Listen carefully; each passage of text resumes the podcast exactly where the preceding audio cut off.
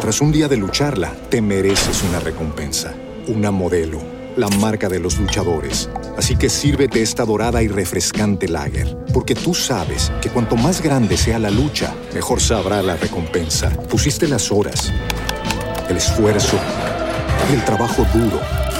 Tú eres un luchador y esta cerveza es para ti. Modelo, la marca de los luchadores. Todo con medida, importada por Crown Imports, Chicago, Illinois. For the ones who work hard to ensure their crew can always go the extra mile, and the ones who get in early so everyone can go home on time, there's Granger, offering professional grade supplies backed by product experts so you can quickly and easily find what you need. Plus, you can count on access to a committed team ready to go the extra mile for you. Call, clickgranger.com, or just stop by. Granger, for the ones who get it done.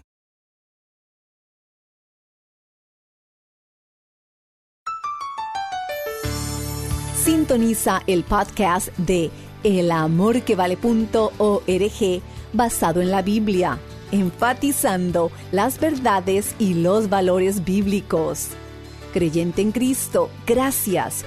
Usted es el instrumento misionero de Dios para continuar difundiendo la palabra de Dios a través de elamorquevale.org.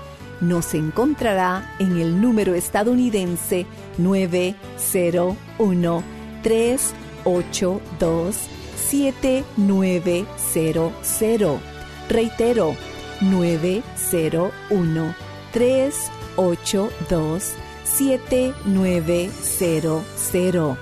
Hermano, hermanita, gracias por su imprescindible y fiel apoyo financiero, el cual cambia vidas por la eternidad con estudios bíblicos como este. Todos los países del mundo tienen sus propios refranes, dichos y proverbios. Hay muchos refranes que parecen bíblicos, pero no lo son, y otros que, siendo bíblicos, no los entendemos bien. Por ejemplo, en Mateo 6.3 leemos, Mas cuando tú des limosna, no sepa tu izquierda lo que hace tu derecha. ¿Y qué significa esto? Bueno, eso significa que tanto la mano izquierda como la derecha están conectadas al cerebro y que es en realidad el cerebro que sabe lo que se ha de hacer. La mayoría de nosotros los hombres tenemos las monedas sueltas en el bolsillo. Cuando queremos dar una limosna, metemos la mano derecha al bolsillo y sacamos unas cuantas monedas. Pero si queremos saber cuánto vamos a dar, sacamos las monedas con la mano derecha pero con la izquierda contamos lo que vamos a dar. Y esa es la manera en que mucha gente da. No quiere que se les vaya la mano. Pero hay gente que da silenciosamente, anónimamente, sin esperar ningún reconocimiento. Bienvenidos a el programa de hoy, acá en El Amor que Vale. Soy Irving Ravelo. Hoy, el doctor Adrián Rogers nos trae la primera parte de su mensaje, la entrega de premios de la Academia de Satanás. Aquí está el doctor Adrián Rogers en la voz del pastor Lenin de Llanón. Por favor, busque el capítulo 6 del Evangelio de Mateo. Cada año entre la gente del cine y del teatro se realiza la ceremonia de entrega de los premios de la Academia o los Óscares, como generalmente se los llama Muchas de las actrices son muy bellas y algunas tienen rostros angelicales, aunque tengan una moralidad de gato de callejón. no, no, no, mi amigo, no están premiando la moralidad de actores y actrices. Con las debidas excepciones, la mayoría de las famosas estrellas, hombres y mujeres, no viven una vida digna de imitarse en lo moral o lo ético. Pero sabía que los actores y actrices más grandes no se encuentran solo en Hollywood. Muchos de ellos y ellas se encuentran en el mundo de la religión. Por eso hoy quiero hablar de la entrega de premios en la Academia de Satanás, porque la Biblia habla de estos actores que se los encuentra por lo general en las iglesias.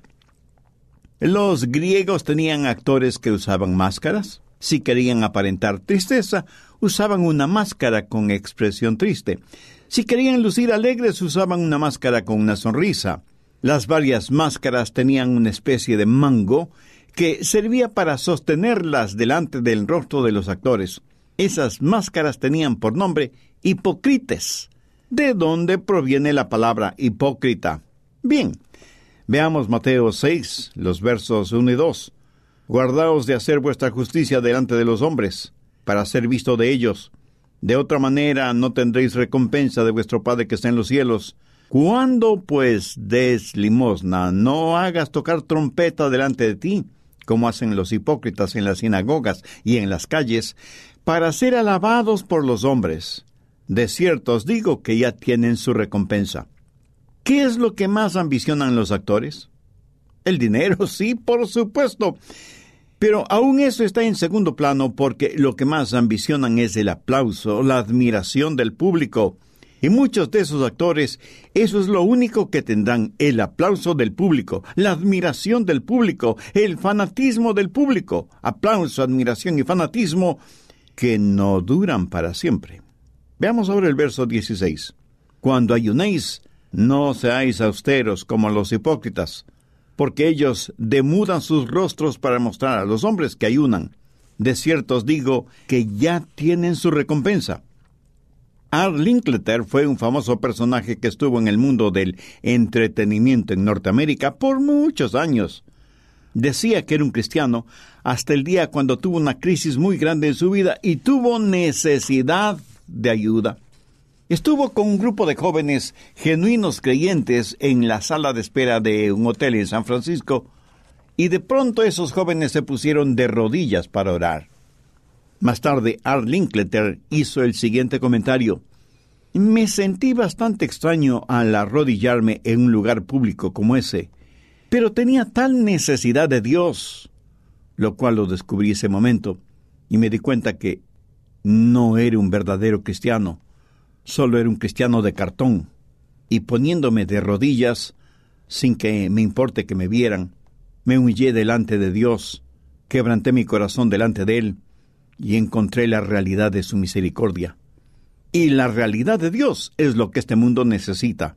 El mundo está enfermo y cansado de falsificadores espirituales, de cristianos de cartón, de plástico. El mundo está hambriento de lo genuino, y porque no lo encuentra, se contenta con lo falsificado. La gran necesidad de la Iglesia hoy en día es la presencia del Dios vivo y verdadero. El mejor argumento a favor de Cristo y el peor argumento contra Cristo es la vida de un creyente. O es real, o es una hipocresía. En Mateo 7:15 Jesús dijo, Guardaos de los falsos profetas.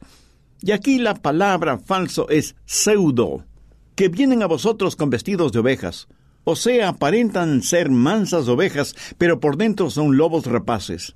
Y veamos lo que Jesús dice en Mateo 23, desde el verso 27. Ay de vosotros, escribas y fariseos, hipócritas, porque sois semejantes a sepulcros blanqueados que por fuera la verdad se muestran hermosos, mas por dentro están llenos de huesos de muertos y de toda inmundicia. Así también vosotros por fuera, la verdad, os mostráis justos a los hombres, pero por dentro estáis llenos de hipocresía e iniquidad. Jesús utilizó las más severas palabras y expresiones contra los líderes religiosos de ese tiempo, los fariseos. Pero, ¿cómo era un fariseo? Leía las escrituras, adoraba, asistía a la sinagoga, daba los diezmos, estaba separado del mundo y trataba de ganar a otros para su religión, pero todo esto era exteriormente porque no conocía al Dios verdadero. Sin embargo, cuando Jesús encontraba a un pecador cautivo del pecado, se volvía en el Jesús compasivo. Cuán compasivo fue Jesús con la mujer sorprendida en adulterio. Cuando los demás querían apedrearla, Jesús estuvo ahí para perdonarla. Nadie quería saber nada de saqueo. Pero Jesús fue a su casa, comió con él y tuvo comunión con él. Y una de las razones por las que crucificaron a Jesús fue porque decían que era amigo de pecadores. Bueno, gracias a Dios por eso, ¿no le parece? Porque si no fuera amigo de pecadores, usted y yo y todos nosotros estaríamos absolutamente sin ninguna esperanza. Jesús tiene palabras terribles contra los hipócritas que son buenos candidatos para los premios de la Academia de Satanás. Quiero que veamos tres cosas básicas en este capítulo 6 de Mateo. Primero, la desvergonzada demostración de hipocresía. Jesús da tres ilustraciones al respecto, una en el área de las limosnas, otra en el área de la oración y otra en el área del ayuno. En Mateo 6, los primeros cuatro versículos, Jesús habla de las limosnas. Note que no está hablando de diezmos u ofrendas llevadas al templo o a la sinagoga. Habla de ayudar a la gente, de dar a los pobres, de hacer caridad. Ahora entienda que Jesús no está en contra de eso, ni dice que es malo hacerlo. De hecho, veamos lo que dice Jesús en Mateo 5:42. Al que te pida, dale, y al que quiera tomar de ti prestado, no se lo rehuses. La Biblia definitivamente enseña la caridad. Busque el Salmo 41.1. Bienaventurado el que piensa en el pobre. En el día malo lo liberará Jehová. No es el acto de caridad que los fariseos hacían de lo que Jesús está hablando, sino de las motivaciones y de sus métodos. Cuando el diablo no logra que usted haga lo malo, tratará de que usted haga lo bueno, pero de la manera equivocada. En tiempos de Jesús los fariseos literalmente tenían unas pequeñas trompetitas de plata.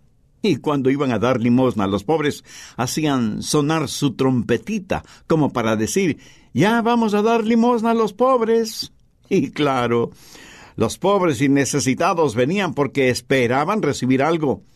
Pero no solo los pobres escuchaban la trompeta, sino todo el mundo en las calles. Y cuando tenían una multitud, lanzaban las monedas a los pobres, para ser vistos de los hombres. ¿Ha notado cómo en el tiempo de la Navidad la gente quiere dar a los pobres? Y algunos consiguen que los medios de comunicación les hagan propaganda acerca de su generosidad. De manera especial, los políticos aprovechan eventos así para que los hombres les vean, les aplaudan y admiren su generosidad, que por lo general no sale de sus bolsillos, sino de los bolsillos de otros. Gracias a Dios por aquellas personas que dan desinteresada y generosamente, sin llamar ni siquiera la atención de nadie. Jesús no dice que es malo ser generoso, pero en los fariseos estaba juzgando el motivo y el método. Pero note lo que dice Mateo 6.3.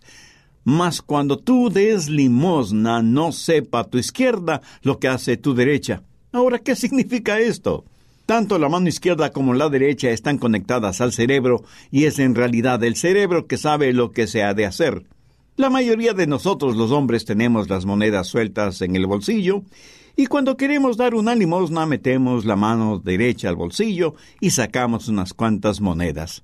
Pero si queremos saber cuánto vamos a dar, sacamos las monedas con la mano derecha, pero con la izquierda contamos lo que vamos a dar. Y esa es la manera en que mucha gente da. No quieren que se les vaya la mano.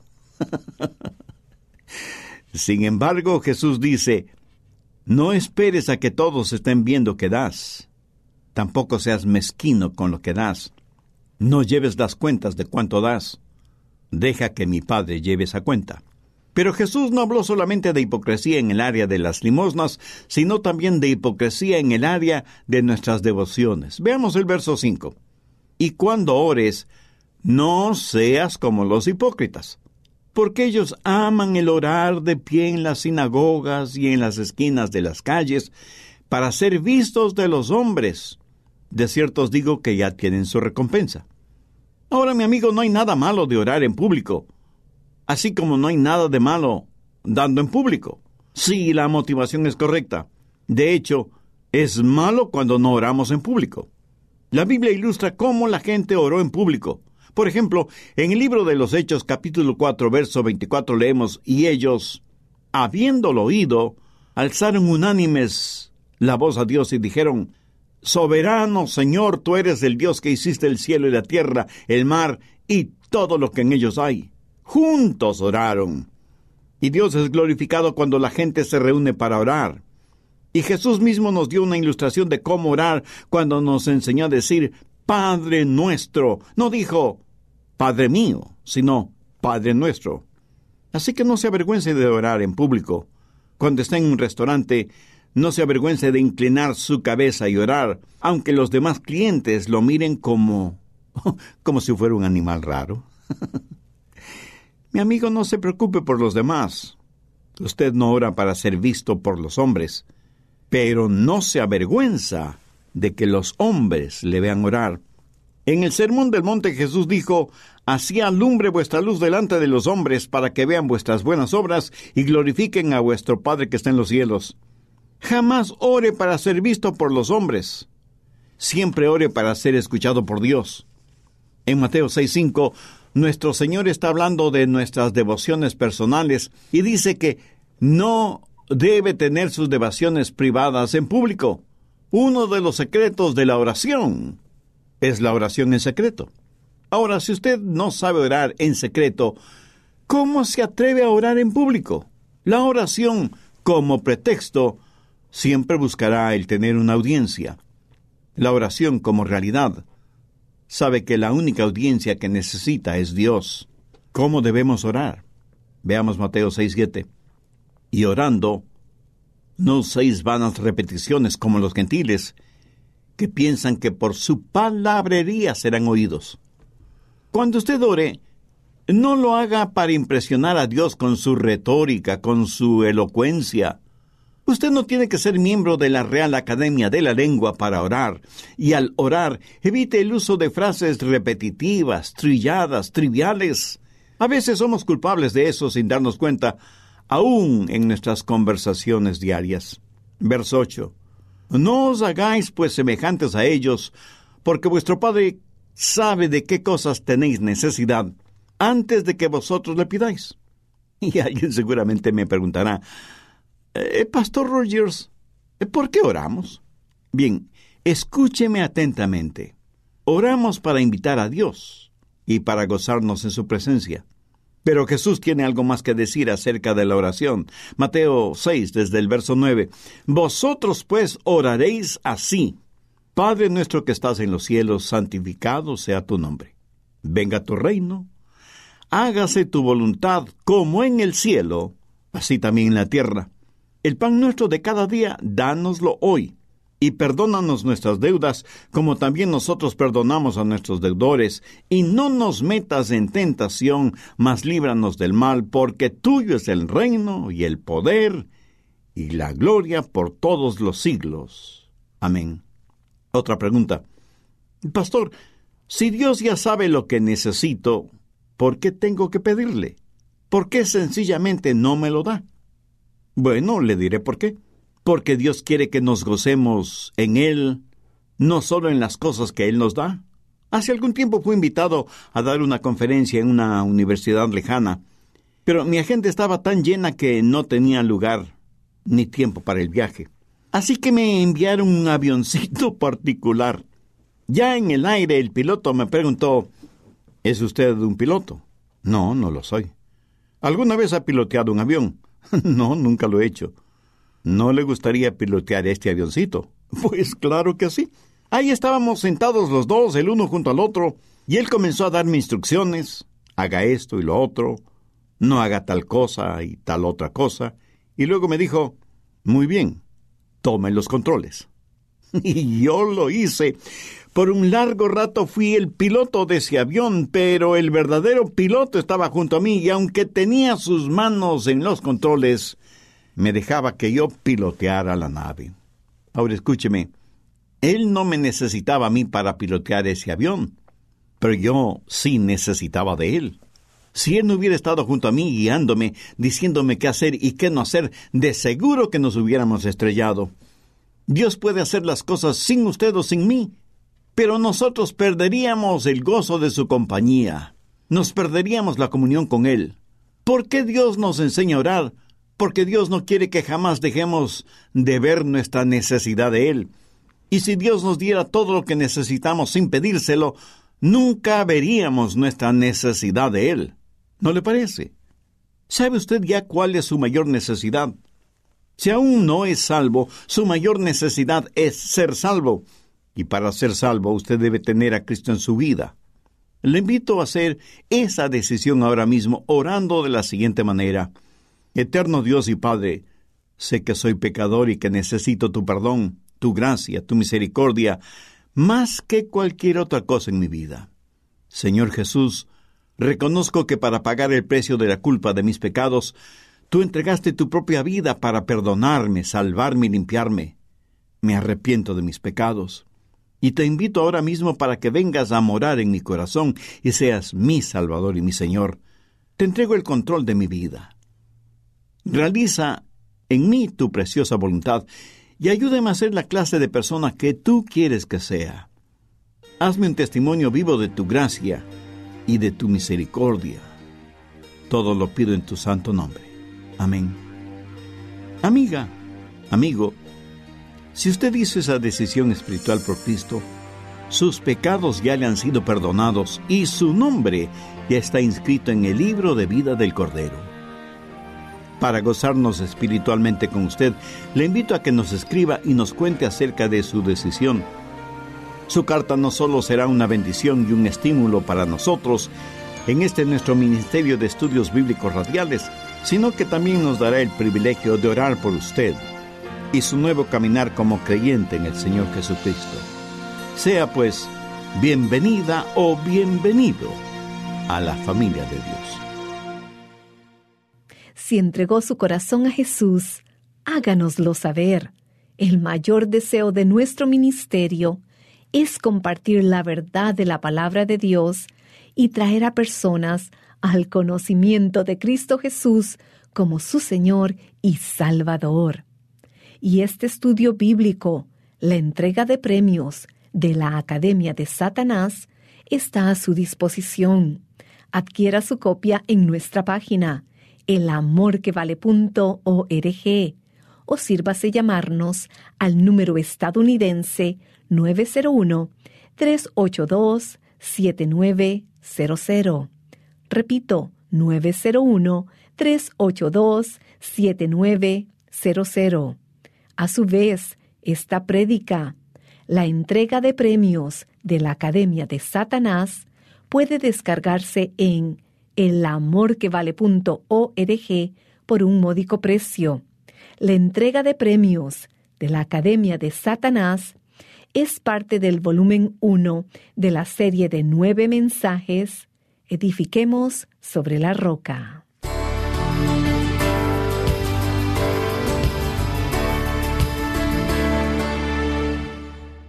el apóstol Pablo viajaba por un camino llamado la Vía Apia durante su ministerio en Roma. Y ese camino, construido por los romanos, todavía está en mejores condiciones que algunas carreteras en el mundo de hoy. Una de las razones es porque los romanos pusieron cimiento profundo. Igualmente, Dios nos ha dado su palabra como un manual de instrucciones para construir. Cuando Jesús enseñó a sus discípulos en el Sermón del Monte, Él les dio muchas verdades prácticas para edificar un cimiento que no puede ser sacudido por las tormentas ni el dolor de este mundo. De hecho, tal como lo presenta el pastor Adrián Rogers en esta poderosa serie, Jesús dijo que sobre estas verdades él edificaría su iglesia y que ni las puertas del Hades, o sea, los poderes de la muerte, prevalecerían o vencerían contra ella. ¿Está edificando su vida sobre terreno firme y estable o sobre arena? Edifique sobre la roca, aprenda a anclar y a cimentar su vida, fortalezca su fe. Encontrará la serie Edifiquemos sobre la roca volumen 1 y volumen 2 en elamorquevale.org o también llámenos al número estadounidense 901-382-7900. Nuevamente, 901-382-7900. Y nuestra dirección, El Amor que Vale, P.O. Box 38400, Memphis, Tennessee 38183, Estados Unidos. Contáctenos y adquiérala hoy. Al caminar sobre una superficie de arena o tierra, es fácil notar las huellas que vamos dejando, y esto solo se percibe fijando la vista sobre el camino por el que hemos transitado. Tomando un paso de fe hoy, el día de mañana podrá mirar hacia atrás y darse cuenta que su firme decisión ha originado cambios para salvación en muchos, mundialmente. gracias a su apoyo financiero para nuestro programa El Amor que Vale. Escuchemos en la siguiente corta historia la huella que el Evangelio de Jesús ha dejado. Carmen publicó en nuestro muro de Facebook. El amor que vale es uno de mis programas favoritos. Enseñan, exhortan y animan. El amor que vale nos confronta con la única verdad, la palabra de Dios escrita en la Biblia. Amén, Carmen.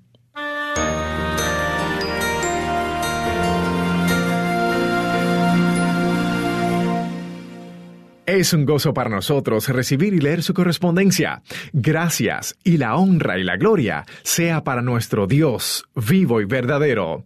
Y en elamorquevale.org puede volver a escuchar el mensaje de hoy.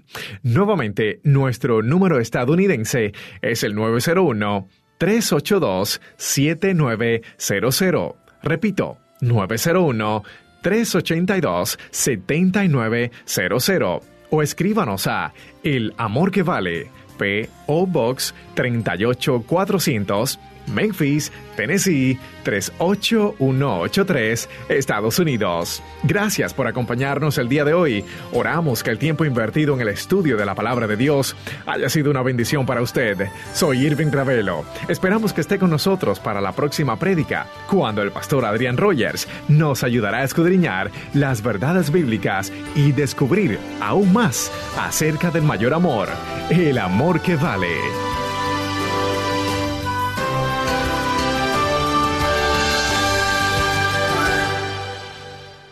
Todos los derechos de autor son propiedad intelectual del Ministerio El Amor que Vale o Love Worth Finding Ministries. Prohibida su traducción, transcripción, transmisión, duplicación, distribución y venta sin autorización escrita.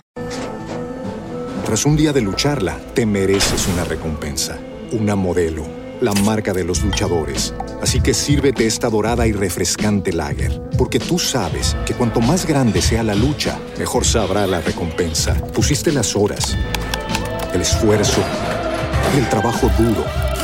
Tú eres un luchador y esta cerveza es para ti.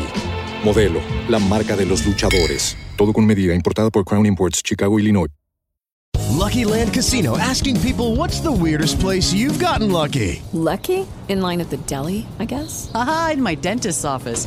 More than once, actually. Do I have to say? Yes, you do. In the car before my kids' PTA meeting. Really? Yes. Excuse me, what's the weirdest place you've gotten lucky? I never win and tell. Well, there you have it. You can get lucky anywhere playing at LuckyLandSlots.com. Play for free right now. Are you feeling lucky? No purchase necessary. Void where prohibited by law. 18 plus. Terms and conditions apply. See website for details.